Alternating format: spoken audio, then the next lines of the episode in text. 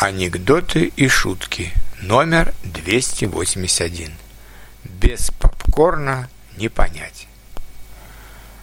Тинейджер Петров не успел купить в кинотеатре перед сеансом попкорн и кока-колу, и поэтому совершенно не понял содержание фильма.